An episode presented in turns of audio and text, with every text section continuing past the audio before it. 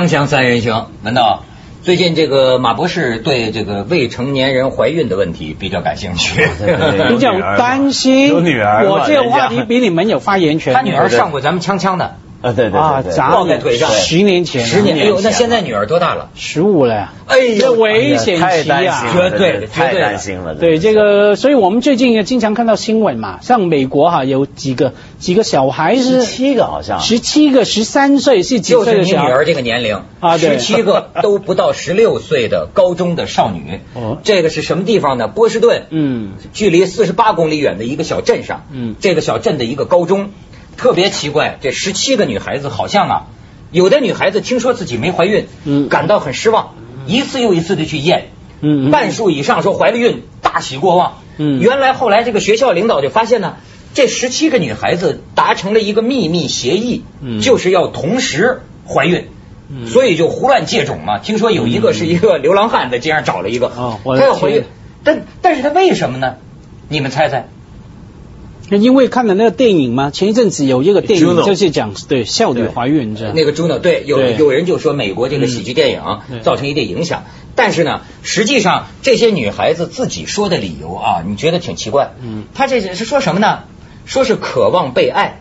嗯。啊，还不是说我这十五岁怀了孕，渴望被那个 那个那个借种的那个人爱，或者被谁爱？孩子，孩子。嗯就说这个少女她是什么想法？就是说我希望得到无条件的这个爱。嗯那么她认为我要生一个孩子，这个这个孩子就会无条件的爱。太傻了吧？而且永不分离，哎，越听越恐怖了。等一下，我先打电话 看我看我小孩有没有在家。十五岁，我跟你说，今天香港报纸不都调查了吗？当然，他们调查的是边缘那个青少年了，是百分之六十三的这个少年就是未成年有这个性关系，有的十七岁的少女怀孕三次。嗯，对，然后有一成人是有超过十名性伴侣，然后这里面百分之十几的人是玩多批的，有玩过多批的经验。可是这个这个真的不能做准啊！刚才文文涛也说，他调查边缘少年嘛，没错边缘少年就是已经啊，他们是在呃经常逃家出走。啊，晚上不回家，在路边睡觉，一群人打架，什么都来，就等于是调查，等于你跑去调查黑社会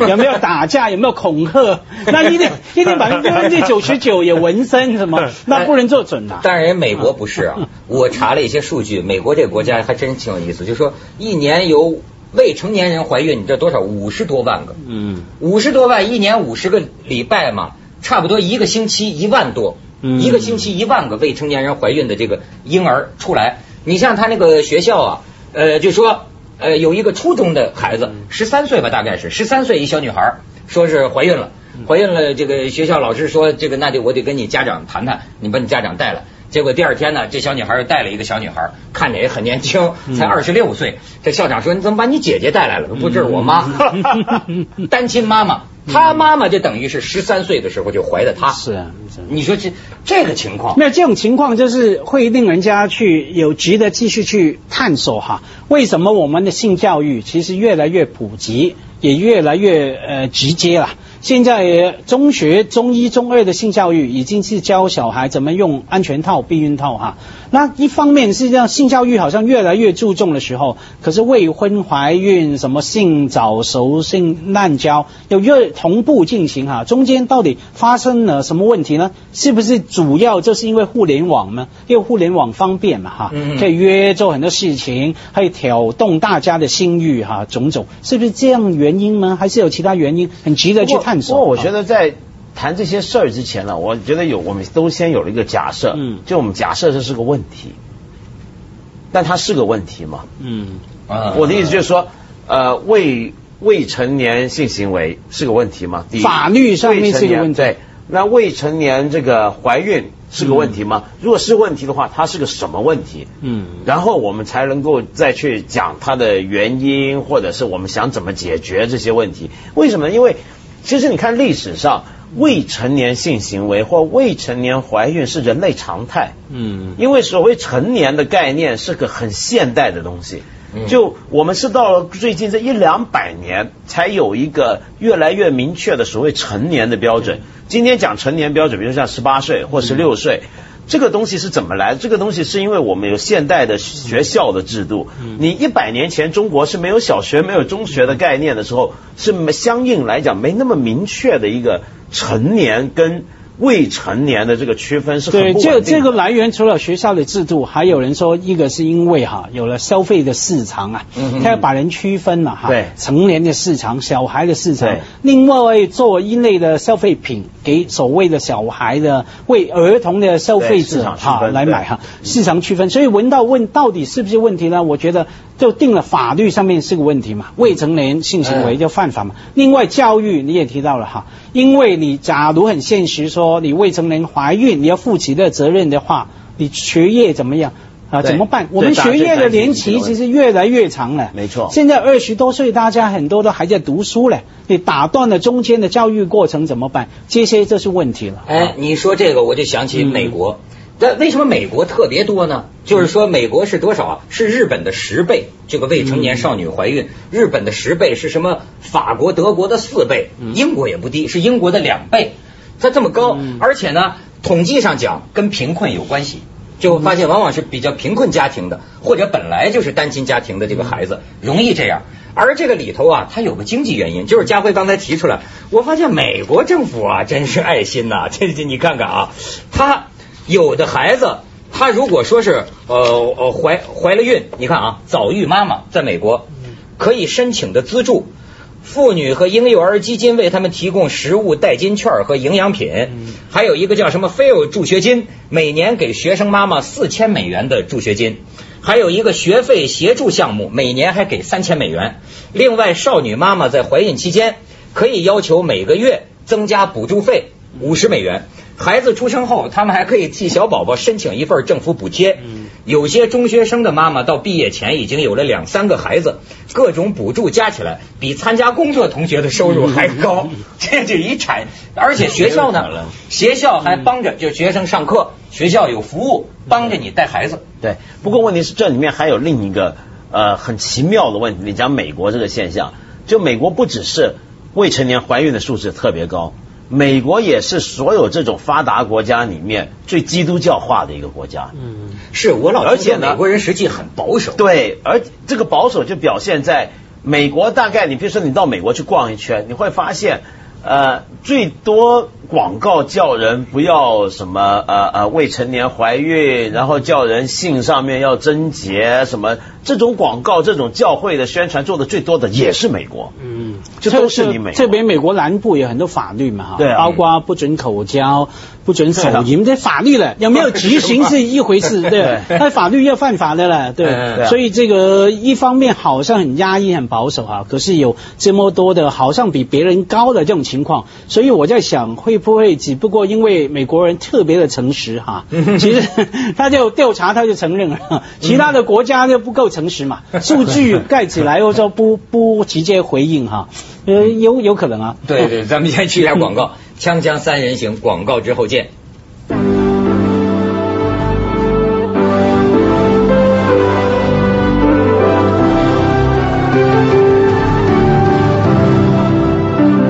你刚才说，就说是所谓未成年人的这个性，到底是不是个问题？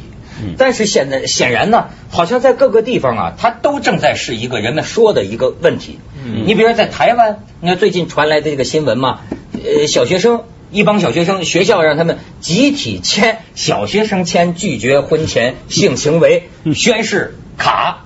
嗯这都是废话嘛！小学生宣的是人性吗？你说 很残酷。我觉得第一个不能信小学生的签的答应的事情，第二个，假如他们大真的答应了，太残酷了吧？不准婚前性行为了。现在结婚的年龄越来越往后了嘛，嗯很多二十八、二十九、三十岁结婚，那怎么办？对啊，甚至四十岁，那这四十岁前他这这这就不能有性行为对，嘛这很残酷，所以我对这事情很生气了，因为我觉得这个时候啊，这个年轻人或者小孩啊特别惨，特别混乱，怎么办呢？为什么这样说呢？哈，一方面我们也因为法律的理由，因为教育的理由等等，还是把未成年性行为当做一个问题来面对哈，嗯或者说觉得道德上还是不好的，对不对？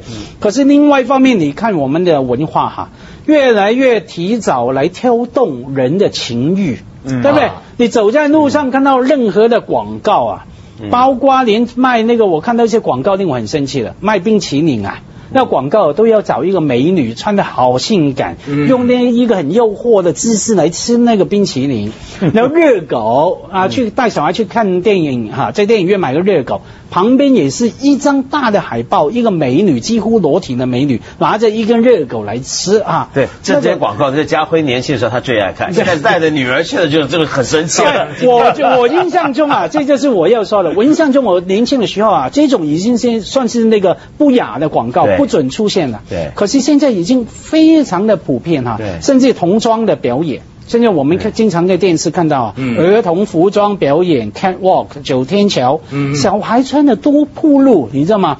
那从小就被挑动那种情。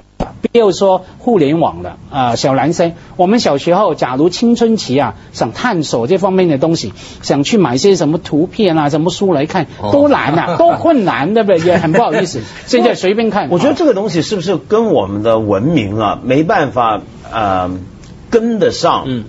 呃，我们的文明在发展，在这个发展过程中，有些环节没跟上，没跟好。我怎么讲？比如说，我一开始说。在人类历史上面，所谓的婚前性行为，或者是未成年的性行为，甚至是怀孕，是很普遍的事情。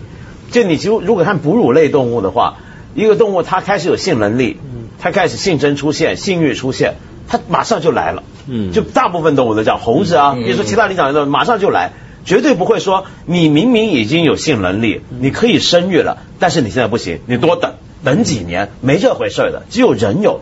人为什么是有？因为我们有一个比较复杂的社会环境、复杂的生活方式、复杂的家庭结构。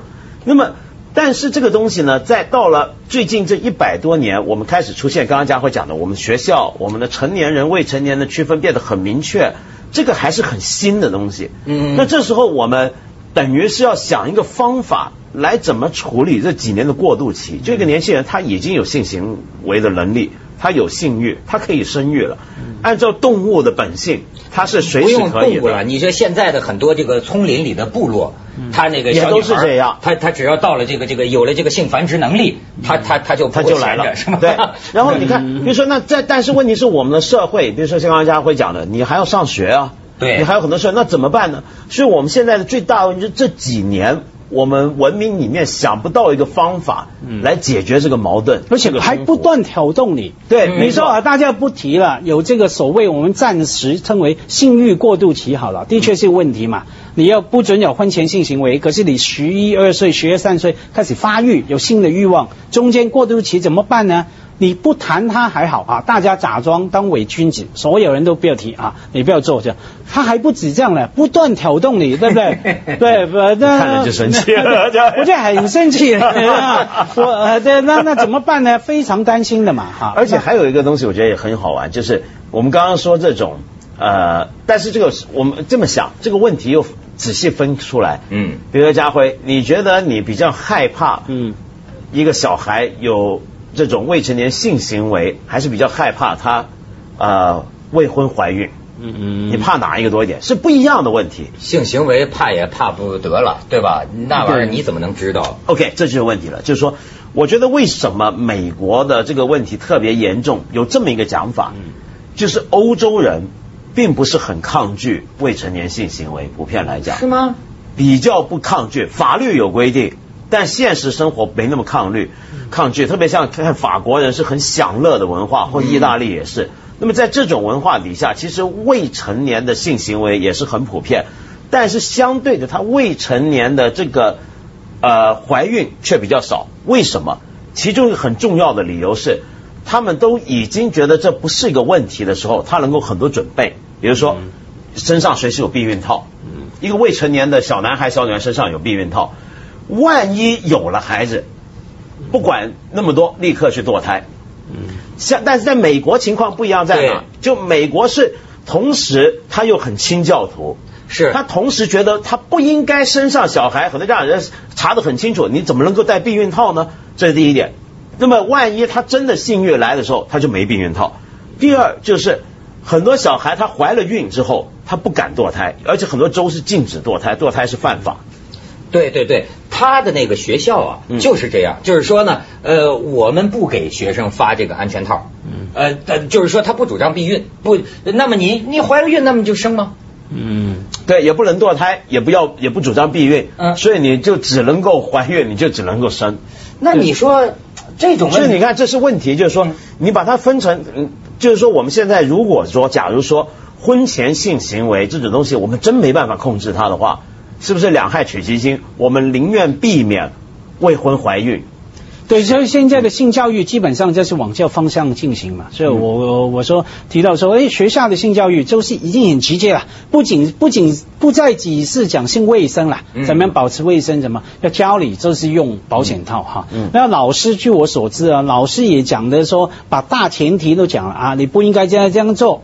可是万一 万一，那就请你懂得怎么用哈，呃，所以这个我觉得人类啊，还是懂得找一一条中间的路，很现实的路来来走。你甭说人类了，你说说你啊，嗯你女儿不是十五岁了吗？嗯你哎，我就挺难理解。你比如作为一个女儿的父亲，嗯你也曾经想到过她这个岁数，对吧？看着这个日益发育的身体，嗯有有有些事儿会不会它已经早已经发生了呢？嗯你你是怎么看的？没有，通常很多父亲啊，我们做父亲呢，我这个年龄的都这样坐下来，有时候谈到这个问题啊，我发现很有意思啊，大家几乎都用同一个策略，这是鸵鸟。不要谈这个问题，不要去想 想这个问题，想都不敢想啊，想都不不敢想。一有朋友谈到这个问题，哎，不要不要不要不要讲这个，讲一下其他，讲一下你老婆好了，这样，不要讲女儿，讲老老婆这样，或者讲一下别人的老婆这样，对，鸵鸟政策的啊，因为很多事情你知道吧，发生不了嘛，呃，发生的阻止不了它发生嘛。有点说，我们这个年龄啊，也不要去看这种小孩的这种事情，也不要想自己未来几岁死啊，什么都不想。眼前我们这个年龄啊，就是这一颗，把这个眼前这一分钟的事情做好，就是这样。啊而且呢，我跟你说啊，这个岁数的男人啊，这时候都后悔，我年轻干的坏事太多，现在该不会是报应来了吧？又 是共业的真的真的有人会这么想想，就像沙朗士都也谁卡吗？这是报应吗？也是 interesting。对对对锵锵三人行，广告之后见。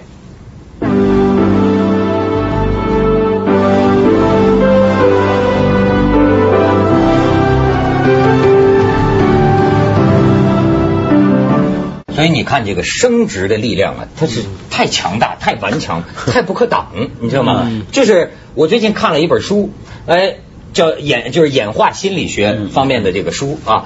他我看了这个书，我就发现现在的这个有人认为啊，就是说在新的世纪，演化心理学会带来我们很多观念方面的这个革命，嗯。因为这个他发现了一个基因，就是拿基因说事儿。嗯。你要是然后呢，你就觉得呢，我们这个人呐，其实你就是个容器。嗯嗯你的很多，甚至于包括你非常复杂的这种感情方式，你你你以为你爱上他了，嗯或者是怎样怎样啊？男人的感情，女人的感情，之所以是这样，其实呢是从基因利益出发，嗯而基因并不管你的死活，嗯并不管你的容器的死活，对甚至咱有时候说，就好比说。你发现为什么那个恐怖分子嗯自杀式炸弹为什么最可怕？嗯嗯因为它带在一个有自主意志的这个人身上。嗯你想，但是他真正执行的任务是这个炸弹。嗯基因就好比是这样，就是说咱们是带着基因的容器，一切都是为了把你的这个基因传下去。甚至现在解释出一些所谓呃利他的这个行为。嗯为什么利他呢？现在就有一种理论叫亲族选择，要按照基因说繁殖，那意思这人就得极度自私。嗯其实不一定。嗯比如说啊，在有些动物当中都会发现，你看在人当中也会发现，就是说我可以为了我这个群体的人，嗯甚至于牺牲我自己。动物很多是这样，这是为什么呢？后来这个演化心理学的解释就是说呀，比如说你是我的亲族，那么你身上有跟我相似的基因，嗯那么在长期的人类长百万万年、上千万年的这个这个考验当中，那么哎，牺牲我自己。可能可以保住我八个兄弟可以活下去，那么这样的话，依然是为了我们共同的那个基因呐、嗯。利益最大化，把它传下去。所以你看，他用这个东西来解释人跟人之间，你以为你是爱上他了，或者是什么什么，比如说女人为什么希望天长地久啊？那是他人类的孩子，就像你说嘛，所以少女怀孕也是这个麻烦，你知道吗？嗯。嗯？它不像那猩猩，猩猩那个孩子 生出来不久就会自己会爬在妈妈身上。嗯，人类的孩子需要一个很长的对抚养期，对。所以女人为什么就要衡量男人的承诺呢？嗯。她要看这个男人不仅你得种好，嗯，你种好完了之后吧，我还得看你对我感情深不深。对，感情深不深，这一直关联到你能不能配合我，把这个孩子漫长的这个养育期一起支持过去。对，可是刚才你说这种演化心理学的讲法呢，它也是有争论的。因为现在演化生物学的两大派，一派就是这种基因为本嘛，嗯，另外一派就是还是讲物种为本。是不一样的，因为你如果基因为本的话，有时候你也很难解释。比如说，我们出现很多人他舍己救人，他救的那个人其实基因说不定比他差，就一个。比如我们想象一下，一个很英雄好汉的人牺牲了自己去救了别人，他救出来的那些种并不怎么好，而且常常如此，那怎么办？他维维护整个物种嘛？当然是，但是就是说他，我这个是开玩笑，但是这不是一个定论。不过我还是觉得你的问，我们的问题在哪？就的确这是个本能冲动，无论如何怎么讲也好。现在问题就是我们能不能抑制，或者是调节？或者是转化本能冲动。嗯，那么有人就觉得，为什么现代教育体制有那么多的体育运动啊？